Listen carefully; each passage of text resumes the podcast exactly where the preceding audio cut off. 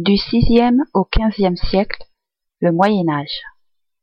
Le Moyen Âge français est une période longue de près de mille ans, comprise entre la fin de l'Empire romain d'Occident, 476, et la restauration du pouvoir royal en France vers la fin du quinzième siècle.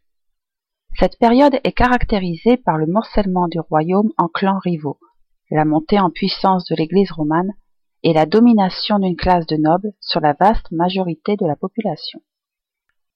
Même si le latin est largement utilisé à travers l'Europe par l'élite intellectuelle qui enseigne dans les grands centres universitaires de France, Paris, Toulouse, Montpellier, c'est la langue romane qui domine, un mélange de latin, de celte et de germain. Dès le XIe siècle, les œuvres littéraires sont le fait de poètes voyageurs, se déplaçant de château en château pour y produire leurs chansons de gestes. Les trouvères chantent en langue d'oï, constituée par les dialectes du nord de la Loire, alors que les troubadours s'expriment en langue d'oc, dialecte du sud. Ces œuvres célébraient d'abord les exploits guerriers des seigneurs, puis peu à peu, s'inspirant des mœurs courtoises de la cour, les poèmes ont chanté l'amour et les devoirs d'hommage du chevalier envers sa dame.